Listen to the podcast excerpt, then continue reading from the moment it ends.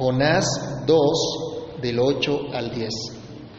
Los que siguen vanidades ilusorias, su misericordia abandonan. Mas yo, con voz de alabanza, te ofreceré sacrificios. Pagaré lo que prometí. La salvación es de Jehová. Y mandó Jehová al pez y vomitó a Jonás en tierra. Padre que estás en los cielos, en el nombre del Señor Jesús, damos muchas gracias por esta porción de tu palabra, por la oportunidad que tenemos de reflexionar en ella. Rogamos tu asistencia, rogamos tu ayuda, rogamos tu favor y misericordia. Pedimos, Dios, que tu Espíritu Santo ilumine nuestro entendimiento y que esta palabra, Señor, halle cabida en nuestros corazones. Por favor, prospera tu palabra en lo que la has enviado. Que tu palabra, Señor, corra y sea glorificada y que sea para nosotros de edificación, de exhortación, de consolación. Permítenos ver a Cristo en esta mañana y regocijarnos en su obra de gracia y de misericordia en cada uno de nosotros. En el nombre del Señor Jesús oramos, Padre Santo, dando gracias. Amén. ¿Pueden tomar asiento, mis hermanos?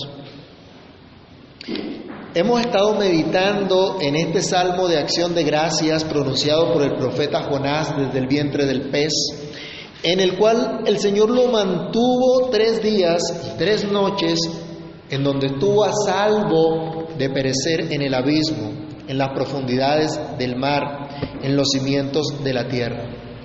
Hemos meditado en una oración de profundo gozo, a pesar de las inconsistencias del profeta, en una oración elevada en medio de la angustia, en una oración incluso con una perspectiva equivocada, pues recuerden ustedes que el profeta pensaba que Dios lo quería matar y se sintió por un momento desechado delante de los ojos de Dios.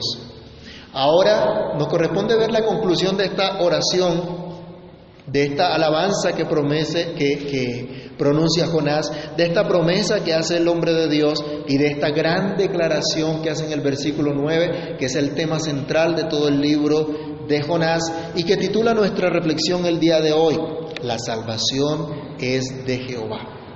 Meditemos en esto y meditemos en las implicaciones que esto trae.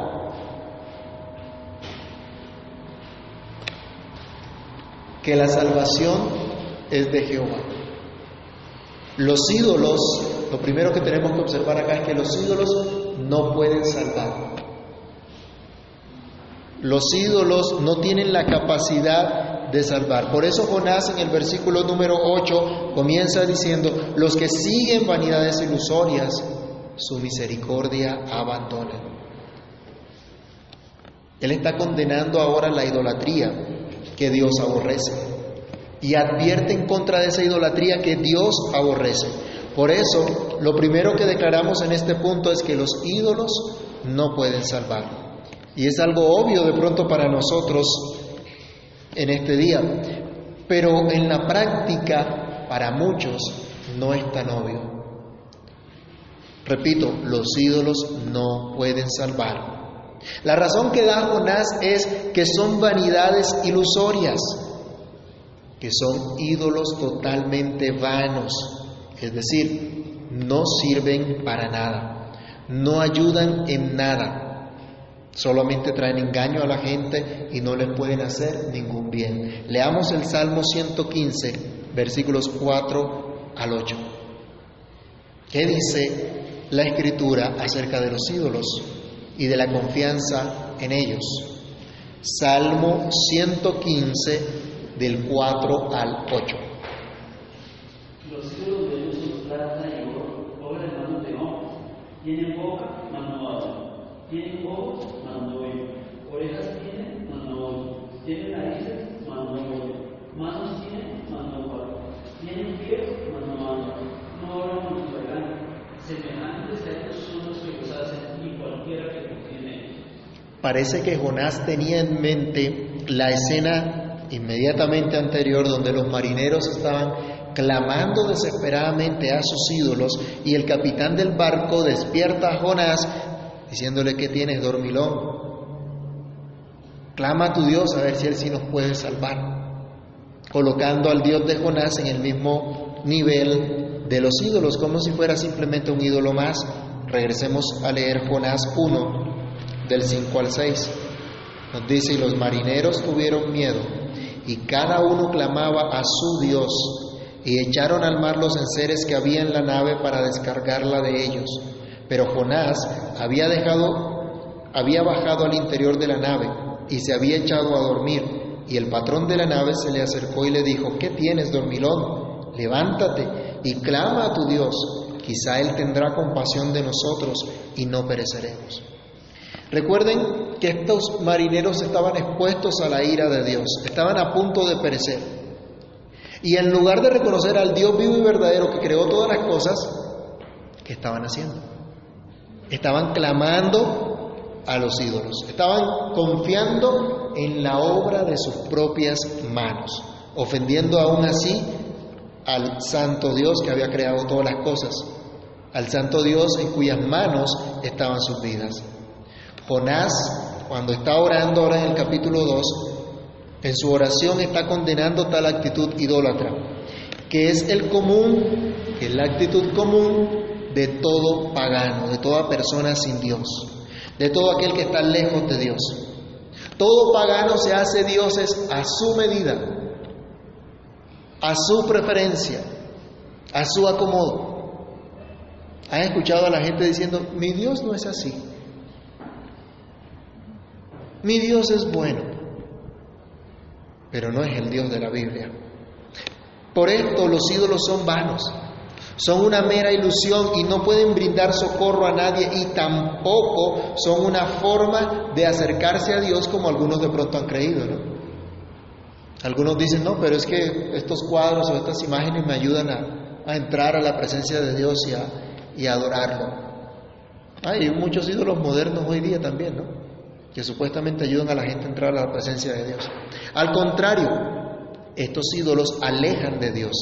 La tormenta que azotaba el barco, que llegó a pensar que sería partido, no se calmó por, por los diferentes ídolos a los que clamaron los marineros. Después de clamar a sus ídolos, estos hombres echaron sus enseres fuera de la nave, pero incluso así la tormenta seguía a punto de destruirlos como vimos en el versículo 5 del capítulo 1 de Jonás. En el versículo 13 del capítulo 1 también se nos dice que ellos intentaron llevar la nave a tierra, pero no pudieron. No hubo manera de ponerse a salvo. Dios condena la idolatría y advierte contra ella, porque los ídolos alejan al pueblo del verdadero Dios, de la verdadera adoración a Dios. El primer y segundo mandamiento son explícitos al respecto. Leamos Éxodo 20 del 3 al 6. Éxodo 20, 3 al 6.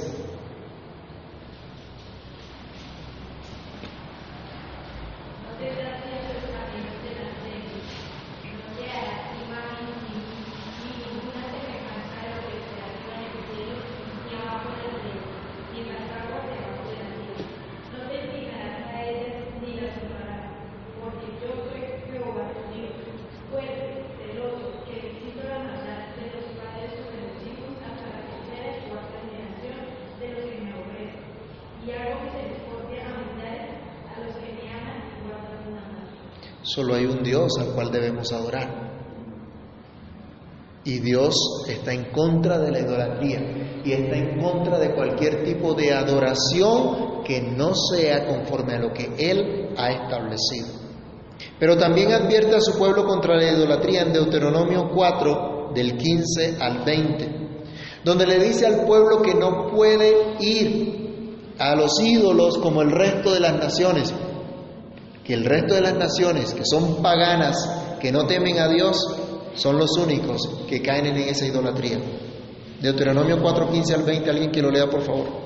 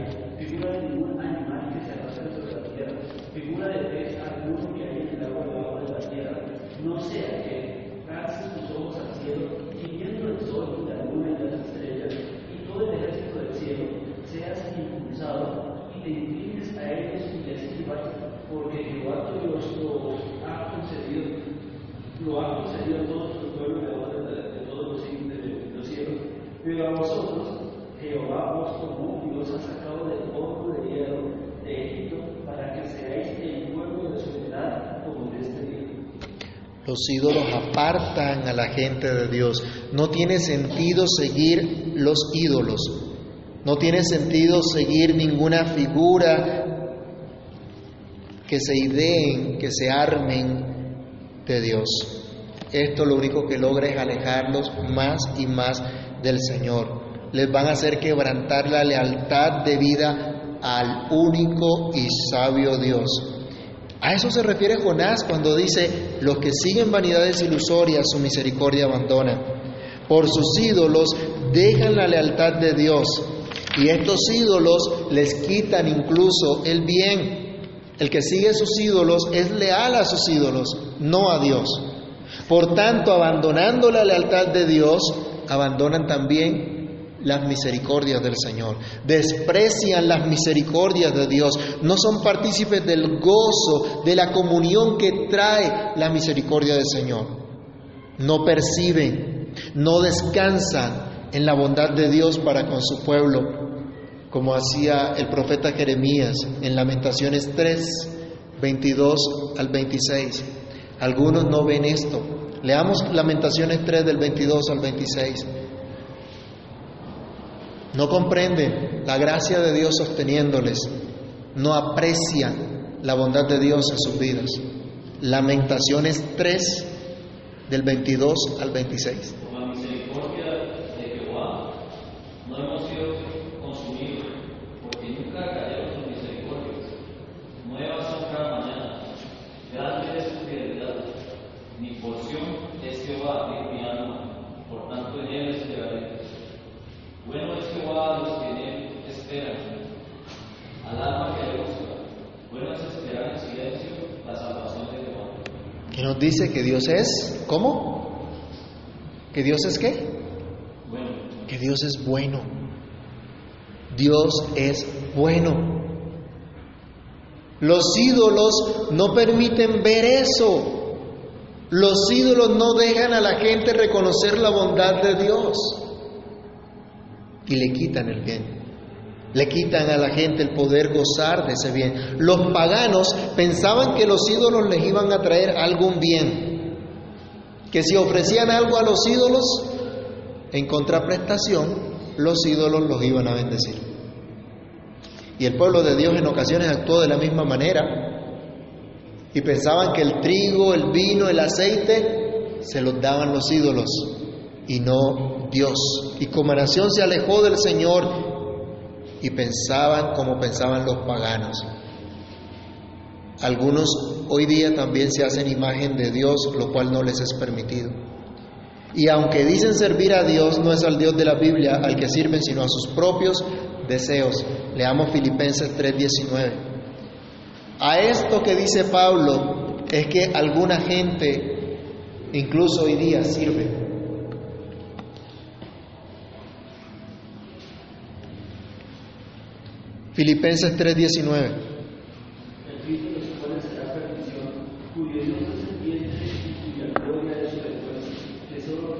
Los terrenos. A esto sirve mucha gente hoy día. Solo a las cosas de este mundo, solo a lo terrenal, solo a lo que les trae placer. Eso es idolatría. Eso aleja de Dios. Y Jonás está diciendo, los que siguen a estos ídolos, la misericordia de Dios abandona. Lo cierto es que todos estos ídolos, del material que sean, llámenles como les quieran llamar, jamás podrán librar de la muerte. El que confía en sus riquezas, un día también va a morir. El que clama a una imagen, no recibirá respuesta alguna. Y cuando hablo de estas imágenes y de estos ídolos, puede colocar allí el nombre que usted quiera de su ídolo. Mucha gente tiene ídolos. Coloca algo en primer lugar que merece Dios. Se rinden ante algo que no es Dios. No van a recibir recompensa de estos ídolos. Al contrario, van a quitar el bien de sus almas, porque los ídolos no pueden salvar. En segundo lugar, esta oración de Jonás nos deja ver que el hombre no puede salvar. Y diríamos aquí hoy nosotros, sí, eso lo sabemos. Pero recordemos que trataron de hacer los marineros, Jonás capítulo 1, versículo 13. Leámoslo, Jonás 1.13. ¿Qué trataron de hacer? Aquellos hombres trabajaron para hacer volver la nave a tierra, mas no pudieron, porque el mar se iba embraveciendo más y más contra ellos. Jonás no pudo mantenerse a salvo durmiendo, porque le incomodaron el sueño, ¿se acuerda? El capitán de la nave lo despertó. El capitán de la nave fue a buscarlo, a despertarlo. ¿Qué tienes, dormilón? Tampoco se pudo mantener allí a salvo durmiendo, no pudo mantenerse con vida. Cuando fue lanzado al mar, no sé cuánto nadaría, no sé cuánto patalearía ahí en el agua, pero no tuvo la capacidad de mantenerse con vida. Si Dios no lo hubiese guardado, si Dios no hubiese preparado ese pez para él antes, hubiera perecido por completo, porque el hombre no puede salvar. Aunque se convierta a sí mismo en ídolo, vayamos al Salmo 62, versículo 9. Los ídolos son vanidades ilusorias y el hombre sin Dios, el hombre sin depender de la misericordia de Dios, también es pura vanidad. Salmo 62, 9.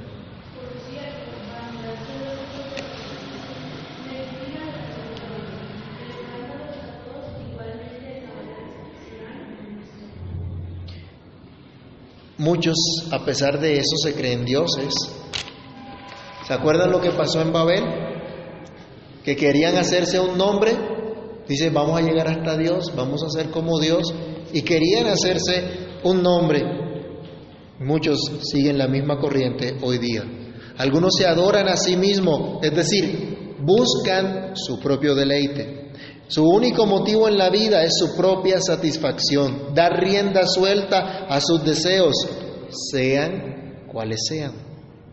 Y creen que tienen todas las capacidades para lograr los antojos de su corazón, y a veces parecen lograrlo, pero poco dura su seguridad, poco dura su complacencia.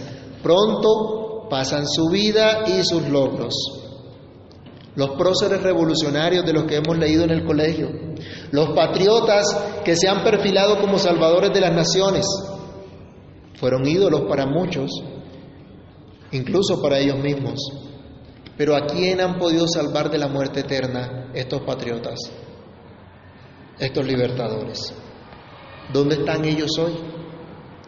El hombre no puede salvar, aunque se crea muy poderoso, aunque tenga muchos recursos, Salmo 33 del 16 al 17 que nos dice.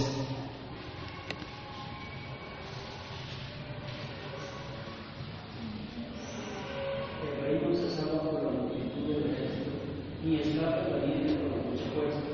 Vano para los caballos del caballo, la grandeza de su fuerza al rey de la guerra. A nadie. Dice, el rey no va a poder tener esta salvación, no va a poder hacer eso. Hermanos, el hombre no puede salvar. Y la Biblia nos advierte muchas veces en contra de confiar en ese brazo de carne, en esa capacidad humana para obtener algo de parte de Dios. El hombre no puede salvar así alterque contra Dios mismo, aunque sea muy inteligente, aunque invente y desarrolle muchas cosas, tal vez benéficas para la humanidad. Sin embargo, debemos recordar que la sabiduría de los hombres, por naturaleza, es una sabiduría animal, terrenal, diabólica. Leamos Santiago capítulo 3, versículos 13 al 15. Los marineros sabían navegar. Santiago 3, 13 al 15, ¿qué dice?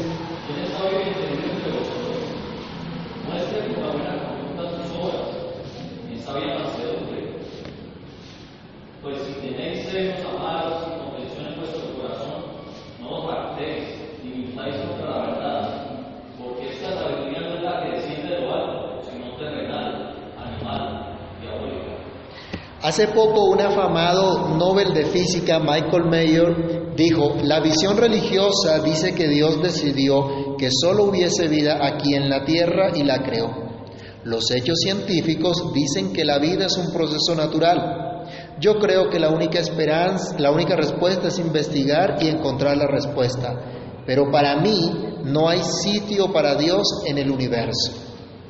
Y no sé si escucharon noticias que hubo gran polémica por esta declaración. Pero este hombre no dijo cómo inició dicho proceso al que él se refiere como natural. No explicó cómo llegó a ser natural. Pero lo cierto, hermanos míos, es que Dios creó esta tierra, creó el universo y nos dio esta tierra para que la vivamos. Leamos Isaías capítulo 45, versículo 18. Para que vivamos aquí y glorifiquemos a Dios aquí.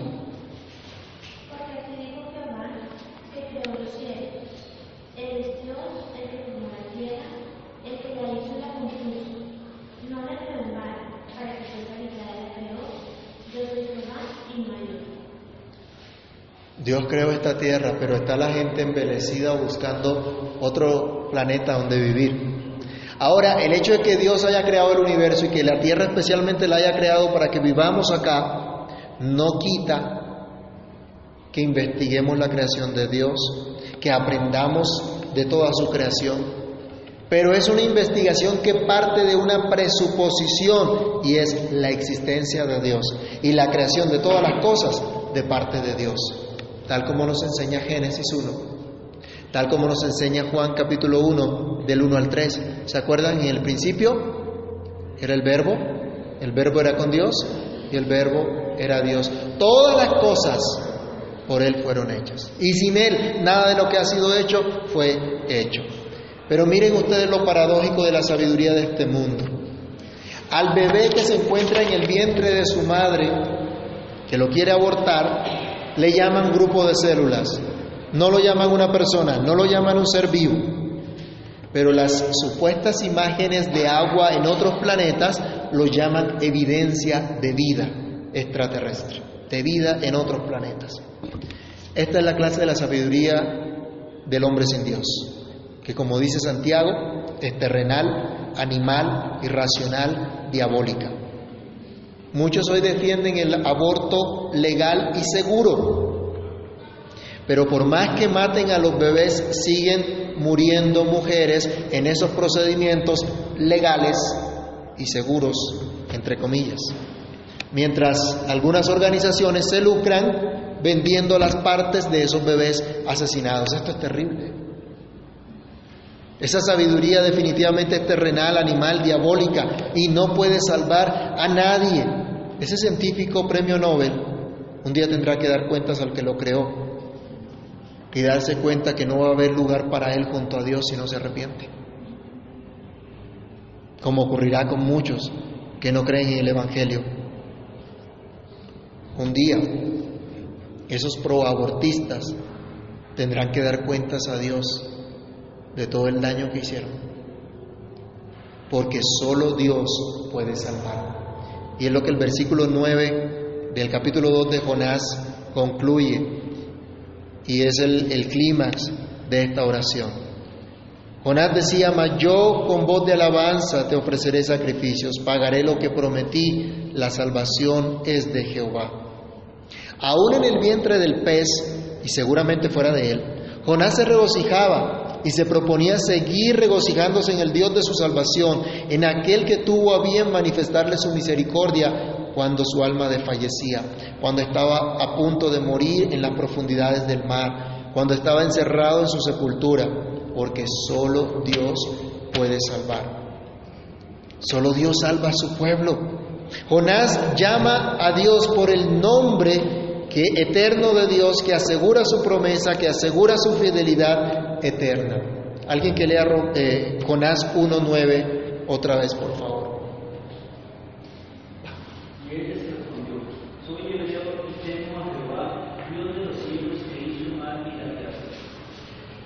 ¿A quién? ¿A quién temía él? Usa el nombre de Dios y, habíamos hablado que este es el nombre para referirse a ese Dios eterno, a ese gran yo soy, al Dios del pacto. Jonás era parte del pueblo cuyo Dios es el creador de todo lo que existe, pero que a la vez es el padre de este pueblo y de cada uno en particular. Refugio, como decía Moisés en el Salmo 91, refugio del pueblo del Señor de generación en generación. Y esto lo ha experimentado el pueblo de Dios siempre, en todas las generaciones. Leamos Salmo 33 del verso 18 al 19.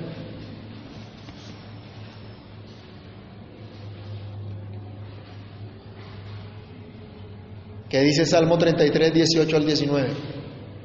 He aquí el ojo de Jehová sobre los que le temen, sobre los que esperan en su misericordia, para librar sus almas de la muerte y para darles vida en tiempo de hambre. Dios es el que da vida, Dios es el que salva. Y siempre el pueblo de Dios ha podido esperar en su salvación. Esto es lo que motiva al pueblo de Dios a servirle, a confiar en Él, a esperar en Él. Miremos la exhortación de Josué al pueblo en el capítulo 24, verso 14.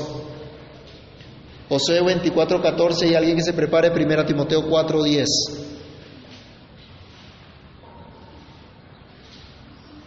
Ahora pues temer a Jehová y servirle con integridad y en verdad. Traen por vosotros los dioses a los cuales sirvieron vuestros padres al otro lado del río y en Egipto y servir a Jehová. Jonás estaba diciendo, los que siguen a los ídolos vanos, la misericordia de Dios se abandona. Pero yo voy a alabar al Dios vivo y verdadero y voy a ofrecer sacrificios al Dios vivo y verdadero. Y Josué le decía al pueblo, miren, Dios los ha salvado, así que síganle, sírvanle, pero quiten los ídolos que tienen para que puedan servir de verdad al Señor, para que puedan servir de verdad a su Dios. Y el apóstol Pablo decía, a pesar de todos los problemas que tenemos, Dios es nuestro Salvador. Y por esta razón vivimos lo que vivimos. 1 Timoteo 4:10 que dice, que por esto mismo trabajamos y sufrimos horrores, porque esperamos en el Dios viviente, que es el Salvador de todos los hombres, mayormente de los que creen. El Dios que salva, que libra a su pueblo. Así que podemos esperar en él. Dios preparó un gran pez para salvar a Jonás. Fue Dios el que dio refugio a su hijo rebelde y desobediente, que no merecía otra cosa que la muerte. Solo Dios salva a su pueblo y lo trae al arrepentimiento y fe, lo conduce a abandonar sus ídolos y ser leales a Dios y disfrutar de sus misericordias. Es por eso que su pueblo exalta su poder y su misericordia. Jonás expresa su gozo, expresa su compromiso de exaltar a Dios y no hacer como aquellos paganos que servían a los ídolos. Otra vez, parece que Jonás tiene muy en mente esa escena de los marineros clamando a, a los ídolos. Tal vez mucho después se enteraría que estos hombres fueron impactados por lo que había ocurrido.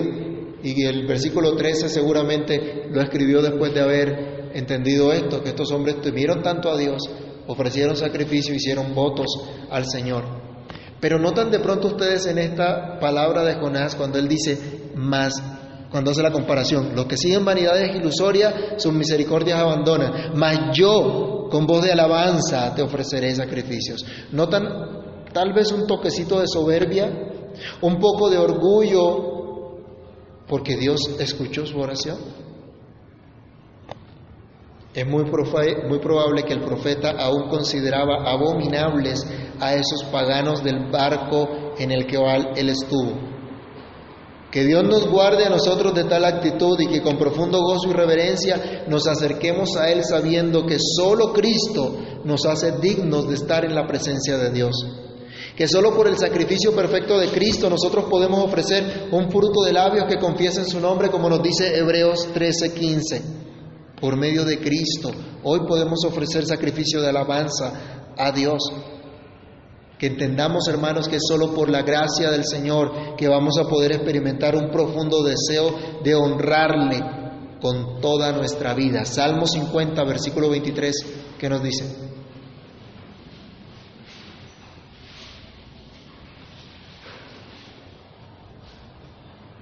Sin soberbias, Salmo 50, 23. 50, 23.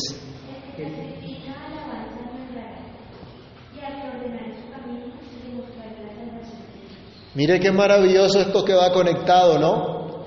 El que sacrifica alabanza me honrará.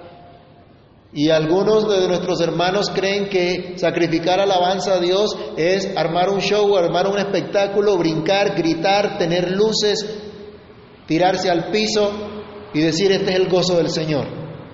Y decir aleluya y, y un poco de cosas. Pero mire, el que sacrifica alabanza me honrará. Pero ¿cómo sacrificamos alabanza realmente a Dios? El que ordenare su camino, ¿qué va a pasar? Dice, le mostraré mi salvación. Solo Dios salva y por eso el pueblo de Dios puede exaltarlo y puede regocijarse en su poder y en su misericordia. Podemos expresar una confianza real, una esperanza viva solamente en su grande misericordia, no en nuestras capacidades, no en nuestros recursos o en cualquier cosa que pueda haber en nosotros. Una esperanza solo en aquel que puede salvar. Otra vez, Salmo 33, del verso 20 al 22.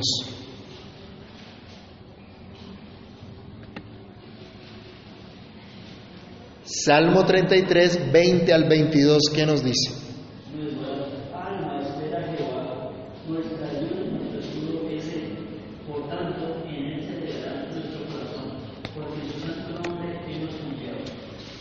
¿Quién es tu salvación? ¿Quién es la salvación del pueblo de Dios? ¿Quién es la esperanza del pueblo de Dios? Dios mismo. Así, de esta manera, el pueblo de Dios exalta su poder, su misericordia, pero esa exaltación se da por medio de la obediencia, que es la mejor alabanza que puede brindar un redimido. Jonás se comprometió diciendo, pagaré lo que prometí. ¿Qué voto hizo Jonás? No lo sabemos, pero es muy probable que Jonás ahora esté comprometido en obedecer a Dios, en obedecer la comisión que recibió allá en el versículo 1 y 2 del capítulo 1 de Jonás. Cuando vino la palabra de Dios a él y lo mandó a predicar a Nínive. ¿Se acuerdan que es lo que hizo en el versículo 3 fue ir en contra de la voluntad de Dios? Ahora parece que acá él ha dicho, Señor, está bien, te voy a obedecer. Voy a hacer lo que tú quieres. Voy a hacer lo que tú quieras. Algunos pronuncian votos a la ligera, ¿no? Y algunos de pronto piden algo de parte de Dios primero. Jacob le dijo a Dios, si Dios está conmigo todo este camino que vaya, de todo lo que Dios me dé, el diezmo daré al Señor. Y algunos hacen trueque hoy día también, ¿no? Señor, si tú me ayudas, eh, yo voy a, a, bendecir tu iglesia con una buena platica. ¿Ah? y algunos a la ligera hacen cosas. Pero acá Jonás, como siervo de Dios, entiende que su vida se la debe a Dios por completo. Y en alabanza está prometiendo rendirse a Dios, pagar sus votos, hacer la voluntad de Dios en lugar de huir de ella. Dios lo salvó. Por lo tanto, se debe por completo a Dios y todo lo que Dios dice es bueno, todo lo que Dios manda es justo, es santo, es bueno. Por tanto, el mejor sacrificio de olor agradable a Dios, el mejor cántico espiritual que usted puede entonar a Dios es una vida diaria, sacrificio vivo. Un culto racional, un culto razonable, una vida piadosa delante de Dios, una vida de obediencia. Puedes cantar muy bonito en el culto público, puedes leer y publicar en tus redes sociales versículos de la Biblia, pero si consistentemente no estás buscando una vida de obediencia por medio de la fe en Cristo, no estás cumpliendo tus votos al Señor votos de obediencia. Dios salvó a Jonás para que llevase su mensaje de salvación a Nínive. Jonás no podía seguir huyendo. Tendría que estar dispuesto a hacer lo que Dios le mandara. Padeció, para aprender obediencia. Como veremos más adelante, esa obediencia no fue perfecta, pero se evidencia el llamado de Dios, la voluntad de Dios para sus hijos, y es a que le sigan en amor, en obediencia, en gratitud a su salvación salvación que proviene solo del Señor y de nadie más. Este mes nosotros celebramos el Día de la Biblia, la conmemoración de la Reforma Protestante y muchos publican en las redes sociales cosas muy bonitas. Muchos elogian a los grandes reformadores, algunos critican a los idólatras que siguen sus imágenes o otros idólatras que reverencian a sus líderes por encima de Dios pero creo que sería mejor echar un vistazo a las implicaciones de las verdades proclamadas por los reformadores y que Jonás brevemente declaró en el versículo 9 al decir, la salvación es de Jehová. Sería excelente que reflexionemos en nuestra herencia bíblica y como algunos quieran llamar tal vez herencia reformada. Entendemos que la salvación proviene solo de Dios y es por ello que a Él solo es la gloria. Comprendemos que este hecho nos obliga a rendirnos por completo a Dios en obediencia, de tal modo que nuestra gratitud y alabanza sean realmente agradables al Señor. Nos damos cuenta de nuestra incapacidad de agradar a Dios por nosotros mismos y gemimos sinceramente en su presencia para que seamos cada día revestidos de Cristo, para que cumplamos nuestros votos de obediencia, para que tengamos un fruto de labios que confiesen su nombre. ¿Oramos así? Es más, me pregunto, ¿oramos? ¿Encontramos gozo en la salvación de Dios? Y comprendemos que merecíamos morir, pero que en Cristo Él nos ha dado vida, porque Él es la salvación que Dios preparó de antemano, desde antes de la fundación del mundo, para que fuésemos nosotros acogidos en esa salvación. Nos admiramos y nos humillamos ante Dios por el hecho de que Él nos ha salvado. Quiera el Señor hoy extendernos una vez más su misericordia para que podamos comprender esta gran verdad. La salvación es de Jehová. Y sin Él estamos completamente perdidos. Oremos al Señor. Padre que estás en los cielos, en el nombre de nuestro Señor y Salvador Jesucristo, te agradecemos por tu palabra, por haber salvado a Jonás y haberle dado el gozo de tu salvación darle el gozo de sacrificar alabanzas a ti, de ofrecer sacrificio a ti, de pagar sus votos a ti. Señor, te pedimos hoy que nos ayudes y nos dé la perspectiva correcta también hoy, para que entendamos las implicaciones de que solo de ti proviene la salvación. Y que esta salvación, Señor, nos conduzca a una vida de regocijo en Cristo, de alabanza al nombre de Dios, pero una alabanza consistente en lo que vivimos a diario. Te pido, Señor, que nos ayudes. Te ruego, Dios, que tu palabra no vuelva a ti vacía, sino que haga lo que tiene que hacer en cada uno de nosotros. A cada uno nos has dado mandamiento cada uno hemos hecho votos de obediencia a ti, porque hemos proclamado aún con nuestros labios que somos tu pueblo y que te pertenecemos. Señor, permite que por tu gracia, que por tu Espíritu Santo entendamos estas implicaciones de esa salvación gloriosa que nos ha regalado. Que entendamos, Señor, que no es nuestra obediencia la que busca, la que logra esta salvación, sino que por tu salvación, ahora, Dios, somos llamados a una vida de obediencia, a una vida que glorifique tu nombre. Perdona nuestra altivez, nuestra soberbia, de pensar, Señor, que merecemos algo o que hemos hecho algo para merecer de parte tuya. Perdónenos. Perdónanos incluso por menospreciar a otros que, consideremos, que consideramos tan tan lejos de ti. En cambio a nosotros tú sí nos oyes. Perdona, Señor, esa soberbia y ayúdanos a reconocer cuán pecadores somos, cuán duros de corazón somos, cuán rebeldes somos. Y que consideremos, Dios, que solo por tu gracia hemos sido salvados, hemos sido perdonados y hemos sido traídos a tu pueblo. No para que sigamos en rebeldía, no para que sigamos en maldad, sino para que te adoremos, para que vivamos para tu gloria. Señor, tú conoces nuestras incapacidades, conoces nuestras luchas.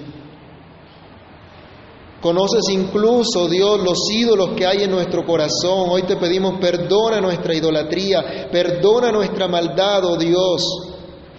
Perdónanos por seguir ídolos vanos en lugar de seguir al Dios vivo y verdadero. Perdónanos por hacernos una imagen equivocada de ti, Señor. Perdónanos por no seguirte y no servirte como es debido. Y por favor, ayúdanos a ver tu salvación gloriosa, a gozarnos en esa salvación, a adorarte y a tener una vida transformada por el poder de tu Espíritu. Desarraiganos, Señor, de toda práctica pecaminosa y encamínanos en tu santa voluntad. Nada es imposible para ti. Y en ti hoy esperamos, oh Dios. Tú eres el que nos ha salvado, tú eres el que nos ha dado a Cristo, tú eres el que nos ha propiciado gracia, misericordia, bondad. Tú eres el que nos ha traído nuevamente a la comunión contigo. Y solo en ti, Señor, podemos esperar. Esperamos en ti. Sea, oh Señor, tu misericordia sobre nosotros, según esperamos en ti. En el nombre de Cristo Jesús, oramos confiados en ti y en tu gracia. Amén, Señor. Y amén.